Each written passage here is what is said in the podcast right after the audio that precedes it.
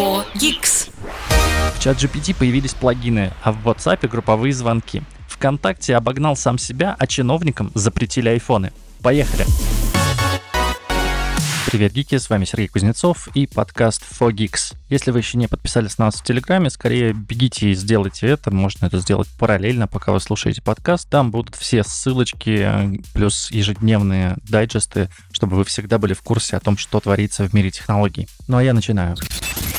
For Geeks. Несмотря на то, что я не очень люблю WhatsApp, это по-прежнему один из самых популярных мессенджеров в мире, и им пользуется большое количество, миллиона человек. И в новой версии для ПК теперь WhatsApp поддерживает зашифрованные видеозвонки до 8 участников и аудиозвонки до 32 участников. Соответственно, в WhatsApp для ПК наконец-то появились групповые звонки. Это странная, честно говоря, новость, потому что мне казалось, что все уже, все мессенджеры сделали групповые звонки в период ковида, когда люди сидели дома, и в скайпе они были давным-давно. В Zoom, понятно, он для этого и предназначен. В Телеграме появились групповые звонки буквально через несколько месяцев после начала пандемии. Но вот в WhatsApp решили сделать сейчас. Не очень понятно, почему такая большая задержка, и не очень понятно, почему всего видеозвонки до 8 участников. Ну, понятно, есть какие-то технические ограничения, разработчики обещают увеличить когда-нибудь эти лимиты, но, тем не менее, пока что вот так. 8 участников видео, 32 участника максимально в аудио. Необходимо отметить, что это обновление уже доступно пользователям Windows, и можно загрузить приложение WhatsApp из магазина Microsoft Store, ну и, соответственно, у вас там будут уже видеозвонки. Кроме того, теперь пользователи могут синхронизировать WhatsApp с повышенной скоростью даже без активного подключения к смартфону. Он вообще может быть выключен, а приложение будет работать. Это интересно, потому что я помню, что когда WhatsApp на ПК только появлялся, это была сначала браузерная версия, и вам нужно было включать смартфон, наводить QR-код, и без включенного смартфона рядом вот это веб-приложение не работало в принципе. Потом вроде как их отвязали друг от друга, и стало возможным запускать приложение. Ну, первый запуск, разумеется, мог быть только со смартфоном, потом телефон, в принципе, можно было включать. Теперь вообще это стендалон приложение, такое же, как Telegram, и можно нормально им пользоваться. Если вы по каким-то причинам еще не перешли в Telegram, а пользуетесь WhatsApp, знаете, что вы можете теперь там делать вот такое. Причем э, дизайн приложения WhatsApp э, в Microsoft Store, ну, то есть на винде, вообще никак не отличается от мобильного. Он абсолютно такой же, отвратительный. Э, мне не нравится, вам, может быть, нравится, не знаю. Я недавно зашел в WhatsApp, пытался там сделать те же самые действия, которые я делаю в Телеграме, понял, что там даже удалить сообщение нормально нельзя. Это показывается всем, что а, этот человек удалил сообщение. В общем, я не понимаю, как им пользоваться, но уверен, что многие люди пользуются. Не уверен, а знаю, что многие люди пользуются, и для них этот мессенджер стал немножко удобнее. Фогикс. Нас слушает Илон Маск. Но это не точно. Продолжая историю про мессенджеры, конечно, не могу не сказать про Telegram. Дело в том, что пользователи мессенджера Telegram теперь могут переводить друг другу USDT, криптовалюту, крупнейший стейблкоин, а, криптовалюту, которая привязана к доллару. Для того, чтобы это сделать, нужно зарегистрироваться в боте Wallet. Еще с апреля прошлого года он позволяет совершать переводы в биткоинах и криптовалюте TON, это собственная криптовалюта Телеграма. Ну и вот теперь добавили наконец-то USDT. Вот такие вот новости, да, в WhatsApp групповые звонки, а в Телеграме передача криптовалюты. Для того, чтобы работать с функцией, нужно будет зарегистрироваться в боте Wallet, добавить его в меню вложений, а и после этого в чате с другим пользователем при нажатии на кнопку со значком скрепочки вы сможете перевести, точнее передать пользователю а, собственные деньги, собственную крипту. При этом перевод приводится, разумеется, мгновенно, и это хорошая опция. Не очень понятно, правда, как это линкуется со всеми остальными историями, берет ли Telegram комиссию за это я тоже пока не очень понимаю. Тем не менее, такая функция появилась. Я как-нибудь, если будет оказия, попробую сделать э, это. Подозреваю, что пользователь, который принимает деньги, тоже должен подключить свой кошелек, чтобы ему эти деньги куда-то упали, так как Telegram сам кошельком, конечно же, не выступает, по крайней мере, не должен. То есть деньги должны кидаться куда-то вам на горячий или холодный кошелек. В любом случае, очень классная штука. Это очень похоже на функцию передачи денег в Вичате. Если никогда не пользовались, знаете, что в китайском Вичате давным-давно есть функция передачи денег, и, в общем-то, многие даже магазины пользуются этим. Если вы в Китае, то вы можете там навести на QR-код и через WeChat перекинуть деньги продавцу и купить таким образом что-то. Такой аналог э, Сбербанка, да, когда тебе говорят, кинь мне по номеру деньги. Ну, вот там можно было это делать через WeChat. Теперь подобная функция, ну, функция была давно, просто теперь она стала более доступна, так как в биткоинах все же не очень многие хранят деньги, а вот в USDT, насколько мне известно, все же некоторые пользователи какие-то свои сбережения хранят, и это гораздо проще, плюс он привязан к доллару, в общем, это удобнее, и я надеюсь, что в Телеграме эта функция будет развиваться. 4Geeks. Компания Anker выпустила на российском рынке портативный аккумулятор мощностью 24 тысячи мАч с умным дисплеем и возможностью вывода мощности на 140 Вт. Называется он Anker Power Core 737 или 737. Он использует протокол передачи энергии Power Delivery 3.1, Благодаря этому можно зарядить MacBook на 80% за 40 минут. Также благодаря такой емкости 24 тысячи мАч он может обеспечить 5 зарядок iPhone 13 или полторы зарядки для MacBook Air M1 2020 года выпуска. Выглядит аккумулятор ну, скажем так, э, немножко странно, потому что обычно все же аккумуляторы такие плоские внешние. Здесь же он э, немножко в виде такого параллелепипеда с, практически с квадратным сечением, но с прямоугольным, но разница в ширине и высоте прямоугольника в сечении не очень большая. Поэтому кажется, что это такой вот квадратный столбик, но он не квадратный, он все же прямоугольный. В этом новом аккумуляторе есть три вывода для подключения, собственно, внешних устройств. Это два USB-C и один стандартный USB-A, если вдруг у вас еще остались такие провода. А вот у меня остались, мне, например, а, Kindle подзаряжать нужно через USB-A, USB микро-USB, и э, иногда я попадаю в неприятную ситуацию, когда у меня в пауэрбанке нет Э, вывода USB-A, вот здесь, э, в, в, в этой зарядке он есть, и это прекрасно.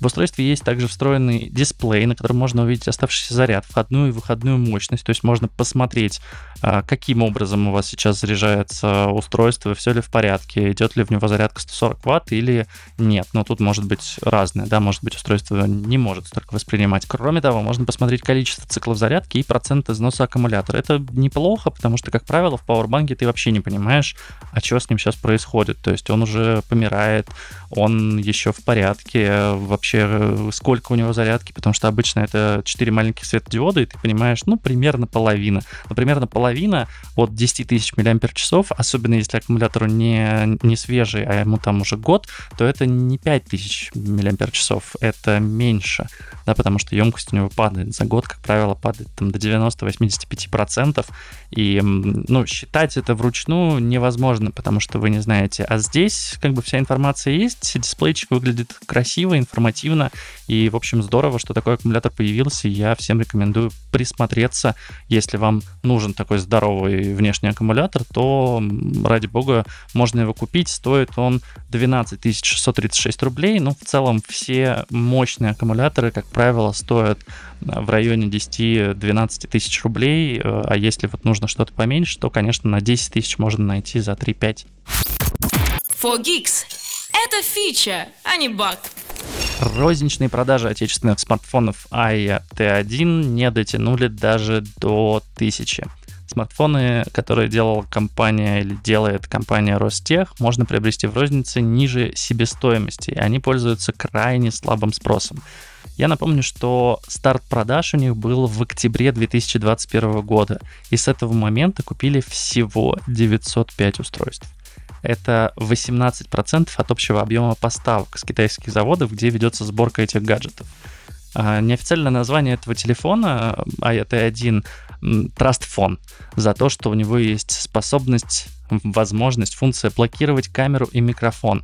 И с октября 2021 года в Россию привезли около 5000 этих смартфонов, как э, говорят некоторые из источников и цены в марте 2023 года на них снизили. То есть а, раньше эти телефоны продавались что-то около там 18 тысяч рублей, а потом снижали, по-моему, они были 15, сейчас на Озоне они стоят 12 тысяч рублей со скидкой 60%, в Яндекс.Маркете 13 тысяч рублей со скидкой 52%, а в МВидео Эльдорадо можно купить этот телефон за 7499 рублей.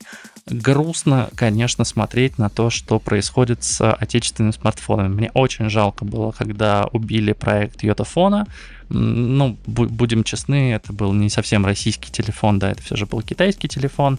Мне очень жалко, что произошло с Яндекс телефоном, как бы они его запустили с помпой, но где сейчас Яндекс телефон? В общем-то, никаких, в принципе, российских смартфонов у нас нет. Есть китайские смартфоны с российскими шильдиками, э, на надписями на русском языке, предустановленным Рустором, но именно российских смартфонов у нас нет. Ну и, в общем-то, опыт AET1 показывает, что пользователи скорее предпочтут э, купить э, известный, пусть китайский, но известный бренд Xiaomi, Realme, э, не знаю, Oppo, Huawei и прочее, прочее, чем покупать какой-то непонятный AI от Ростех, а, в котором еще можно заблокировать камеру и микрофон. Возможно, надежды были на поставки по тендерам, на закупки в госучреждения, и об этом поговорим чуть позже. Но, тем не менее, 905 смартфонов всего продали. Не очень успешный получился запуск у этого необычайно интересного телефона. 4Geeks. В Яндекс Погоде появился прогноз для автомобилистов. Команда Яндекс объявила о запуске новой функции в фирменном сервисе прогноза погоды. Теперь там можно нажать кнопочку «На дороге», и автомобилистам будет понятнее, как запланировать свою жизнь, когда нужно поменять шины или заехать на мойку. Прогноз на дороге включает такие показатели, как сила ветра, видимость на дороге и состояние дорожного покрытия. Также сервис подскажет, нужно ли захватить с собой зонтик, нужно ли сейчас мыть машину, будет ли скоро сильный снегопад и так далее. Очень нужная, я считаю, функция, потому что раньше ты действительно открывал на Яндекс Погоду и начинал, значит, сам думать, так, ну сегодня вроде как минусовой температуры не обещают, значит, шины можно не менять, ну или наоборот, сильно плюсовой не обещают, значит, шины на летние можно не менять, а, вроде дождь там в течение двух часов не ожидается, но непонятно, что будет дальше. В общем, сейчас а, вам пишут красивенько. Сегодня не рекомендуем мыть машину. Видимость более 10 километров. На дороге гололед. Пробки 6 баллов удобно, классно. Единственное, что, а можно, пожалуйста, этого навигатор встроить, потому что, ну, вот когда я простраиваю маршрут куда-то из точки А в точку Б, я бы хотел вот прям там видеть, а что там будет на дороге, а стоит ли мне помыть машину, пока я еду. Ну, понятно, что, скорее всего, э, нет, потому что едешь ты по делам. Тем не менее, чтобы можно было увидеть там пробки, видимость, есть ли гололед на дороге на всем протяжении этого пути, да, а не просто посмотреть в твоей локации, что там происходит. В общем, я очень надеюсь, что Яндекс Погода будет развиваться в этом направлении, что для автомобилистов жизнь будет становиться действительно проще. Ну а пока очень радуюсь тому, что в Яндекс Погоде это сделали, очень нужная и важная функция. Фогикс. Тут говорят о технологиях. Samsung представила новый чип Exynos Connect U100. Этот чип способен определить расположение объектов с точностью до пары сантиметров и погрешности угла менее 5% с помощью измерения времени и угла прихода сигнала. Благодаря данной технологии чип потребляет не очень большое количество энергии и соответствует стандарту Car Connectivity Consortium Digital Key Release 3.0. И это позволяет использовать смартфоны Samsung Exynos Connect U100 для безопасного хранения цифровых ключей автомобилей. А, по сути, зачем нужно, да, э, э, близкое расстояние, 5 э, градусов угла, это штука для того, чтобы вы с помощью телефона могли открывать автомобиль. Эта функция уже, по-моему, есть в некоторых смартфонах. Она работает немножко по-другому. А, насколько я знаю, в Apple есть что-то подобное, но он работает на NFC Ultra Wideband. В общем, теперь а, такая технология есть у Samsung. Чип U100 обладает функцией зашифрованной последовательности временных меток и механизмом аппаратного шифрования. И он также использует технологию Ultra Wideband. Это аналог Bluetooth с меньшим радиусом действия, но с повышенной точностью и меньшим энергопотреблением. Единственная проблема то, что в России чипы Wideband не работают, так как частоты заняты военными. И в 2020 году Apple получила разрешение на тестирование полос э, в диапазоне 6,2-8,2 ГГц, где работает Wideband. Но, к сожалению, в связи с уходом компании Apple из России, я боюсь, что эти частоты им так и не открыты, не боюсь, точнее, я знаю, что так и не открыто, потому что AirTag работают на ультра-wideband, и вот функция «покажи мне, где в радиусе там, 10 метров от меня находится AirTag», она в устройствах Apple не работает. И подозреваю, что на Samsung она также в России работать не будет. Это не проблема санкций, это проблема того, что частоты заняты. Но может быть когда-нибудь их освободят, и а, Samsung Exynos U100 в смартфонах, а очевидно его будут ставить в новые флагманские устройства, заработает. Но в других странах, вероятно, Samsung планирует представить какую-то новую функцию для открытия дверей автомобилей, для хранения цифровых ключей внутри самого смартфона. Классно, пожелаем Samsung в этом удачи. 4Geeks. Как я и говорил по поводу закупки AE T1, э, все в этом мире связано. Дело в том, что до конца марта сотрудникам блока администрации президента рекомендовали поменять телефоны марки Apple, то есть все айфоны, если они ими пользуются, на телефоны других марок и с другой операционной системой. По данным коммерсанта, эту информацию довели до источников в начале месяца, и, возможно, администрация президента даже закупит новые безопасные телефоны для сотрудников, чтобы облегчить им отказ от американской техники. Собеседники э, коммерсанты говорят, что похожие рекомендации будут и у чиновников региональных внутриполитических блоков, и подобные меры носят прагматичный характер, но, конечно, нужно соблюсти баланс между обеспечением информационной безопасностью, производительностью сотрудников, так как, разумеется, все сейчас работают на смартфонах и не только с бумажками имеют дело, тем не менее, до конца марта, видимо, действительно чиновники у нас избавятся от айфонов, придется или выбросить, или детям отдать. Ну, в общем, куда-то им нужно будет их деть, и перейдут они, вероятно, на Android. И подозреваю, что AET1, коих 4000 в России не распродано, будет одним из таких вариантов, которые можно закупить и раздать чиновникам, чтобы они ими пользовались. Ну а что, смартфон хороший, Android в нем есть, если что, можно отключать камеру и диктофон принудительно, чуть ли там не физической кнопкой. Отличный вариант. Единственное, думаю, что не очень обрадуются, конечно, чиновники переходу с iPhone на Android, если уж привыкли. Фогикс. Тут говорят о технологиях. ВКонтакте побила собственный рекорд по посещаемости. Поделились на этой неделе э, ребята из ВКонтакте новыми достижениями, развиваются семимильными шагами. И в марте ежедневная аудитория соцсети выросла до 53,6 миллионов человек, что стало рекордом по посещаемости и представляет собой рост на 12% по сравнению с а, мартом 2022 года. Как отмечают в компании, один из ключевых факторов роста — это сервис ВК Клипы. В январе сервис улучшил качество рекомендаций, и это привлекло 30% а, увеличения продолжительности просмотра и 17% увеличения числа просмотра. И в общей сложности в феврале просмотры выросли в 2,5 раза по сравнению с прошлым годом, а продолжительность в 3,2 раза. Ну, наверное, тут нужно еще добавить, что повлияло то, что другие сервисы видео российские не очень сильно развивались, и то, что TikTok в России не показывает новые видео, не позволяет их даже загружать. Поэтому сложно, конечно, ну, то есть э, вне конкурентного рынка, вне конкуренции развивался сервис ВК Клип, и, наверное, такие показатели сложно было бы достичь, если бы TikTok был жив, и если бы другие сервисы, точнее, TikTok в России бы работал нормально, и другие сервисы бы развивались. Но, тем не менее, действительно побили рекорды, все классно. Кроме того, ВКонтакте же обновили ленту, и там теперь стали лучше рекомендации. По, по итогам января и февраля 2023 года количество просмотров увеличилось на 46% по сравнению с прошлым годом. Классно, поздравляю команду ВКонтакте, действительно хорошие результаты, несмотря на некоторые оговорочки, но я надеюсь, что дальше у них все будет только лучше, ну и надеюсь, конечно, что ВКонтакте и в высококонкурентной среде сможет побеждать. 4Geeks.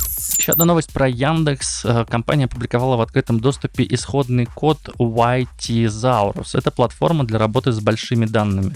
Они выложили ее на GitHub и предоставляется она по открытой лицензии Apache 2.0 очень крутая инициатива. Очень радуюсь, когда компании выкладывают какие-то свои исходные коды, большие наборы данных, в общем, все, что может помочь другим разработчикам развиваться, особенно когда это делают крупные компании, такие как Яндекс, Google и прочее.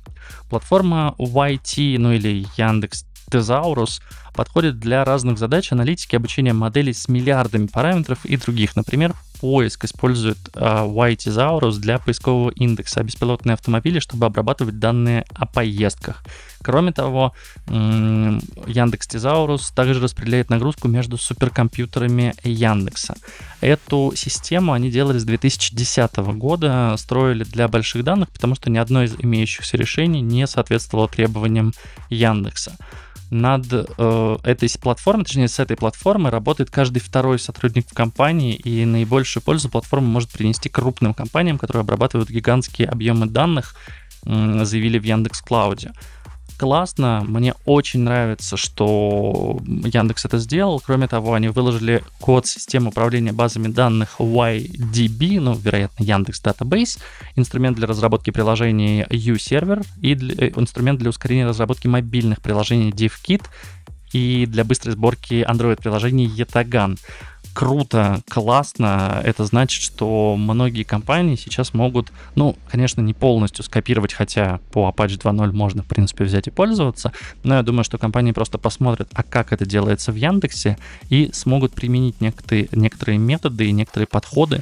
в своей работе, а это значит, что технологии будут идти вперед именно благодаря таким э, компаниям, благодаря таким скажем так, вложением именно в индустрию, а не в собственный бизнес. Фогикс. Нас слушает Илон Маск. Но это не точно.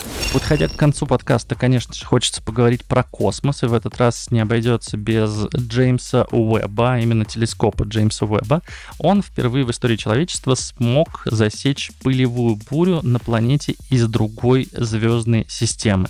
Люди довольно давно научились находить планеты у далеких звездных систем, определять их размеры, вес и плотность, и теперь мы сможем анализировать атмосферы и искать признаки биологической жизни. Космическая обсерватория Джеймс Уэбб, собственно, делает это гораздо лучше всех предыдущих инструментов, так как у него есть спектрометры. И вот наблюдал Джеймс Уэбб за далекой экзопланетой VHS 125, нет, 1256b, и впервые увидел целый спектр показаний по составу воздуха и даже облаков мира из вообще другой системы. То есть это не Солнечная система, это другая система, которая находится далеко от нас. И ранее ученые могли получить достоверную информацию по одному из параметров состава экзопланеты. Джеймс Уэбб же сделал это по нескольким параметрам. Он различил в спектре этой планеты метан, воду, угарный газ, следы углекислого газа, а также смог распознать в ее облаках пыль и песок из силикатных материалов. По сути, можно сказать, что Джеймс Уэбб впервые наблюдал пылевую бурю в инопланетном мире.